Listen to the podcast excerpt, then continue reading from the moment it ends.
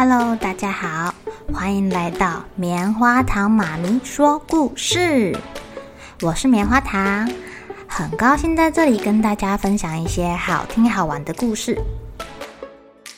每个礼拜五啊，棉花糖妈咪会跟大家讲一系列的原创故事。这次要跟大家讲的是身体大公司，要告诉大家我们厉害的身体是怎么运作的哟。千万不要错过了！也欢迎小朋友在听完故事后，把你想到的画面给画下来。棉花糖妈咪会把它放在粉丝专页上面，让更多小朋友可以分享你的创意哦。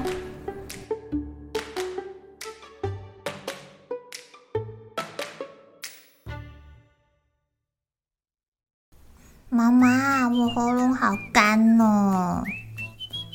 宝贝，怎么啦？让我看看。呜、你嘴巴好臭哦！你先去刷牙好吗？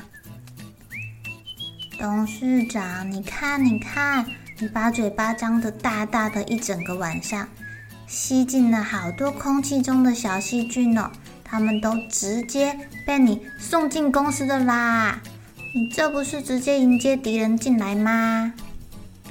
就是啊，就是啊，我们白雪球警卫队快累死了，啊，打了好久的架，再这样下去啊，我们警卫队一定会人手不够的啦。这样以后打输的几率会变大，会变大耶，怎么办？董事长，你快想想办法呀！董事长，还有还有啊，你张开嘴巴呼吸，口水都吞不下去。不是留在枕头上面，就是留在嘴巴里面。这样湿湿的环境，小细菌最喜欢啦。它们都在我们牙齿上面定居了，还一直繁殖，生宝宝，生宝宝，生宝宝。我刚刚偷听到他们说，这里很温暖，很潮湿，很适合生小孩。然后他们就要形成牙菌斑跟牙结石了，让你嘴巴臭臭、臭毛毛。哎，要是让他们无限制的生宝宝，会挤到我们牙龈员工，哎，让牙龈红红肿肿的生病哦。哦，这样就会跟妈妈一样变成牙周病了耶！糟糕了，我不过是。是用嘴巴呼吸而已啊！啊哇哇哇哇哇哇哇哇哇哇哇！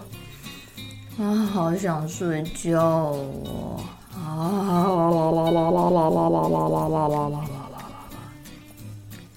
接过接过，董事长，接过接过接过！哎呀，氧气便当不够吃啊，你快点想想办法呀！红雪球车车经过的时候，对大脑董事长大喊：“大家都吃不饱，没力气工作，很想睡觉。这样下去啊，公司都要停摆了。”而且，要是白雪球警察们没有力气，就不能防御啦。啊啦啦啦啦啦啦！我知道了。啊啦啦啦啦啦啦啦！哎呀，鼻腔部门好像堵塞了，空气进不来，我只好用嘴巴吸气啊。你看，我一次吸好大一口。啊！啊啦啦啦啦啦啦啦啦啦！为什么吸这么大口氧气便当还会不够啊？我们怎么知道啊？我看董事长你应该也没吃饱吧？啊，不然这个氧气便当先给你吃。红血球车车放下氧气便当之后呢，又风风火火的跑走了。吃了足够的氧气之后啊。大脑董事长瞬间清醒了。哎呦，行了行了，我去看一下鼻腔部门怎么了。嗯，啊，你们怎么脸有一点肿，有一点红啊？跟谁打架啦？董事长，之前忽然涌入大量的灰尘。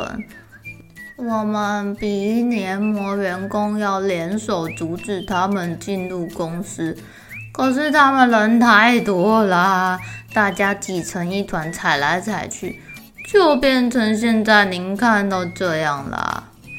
哎呀，晚上您睡觉的时候，他们肿得跟猪头一样，你是没看到，丑死了啊！可能因为大家都肿起来，把鼻腔通道堵住了，空气暂时不能走这里啦。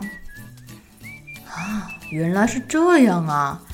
难怪难怪，现在你们消肿了，我又可以用鼻子呼吸了。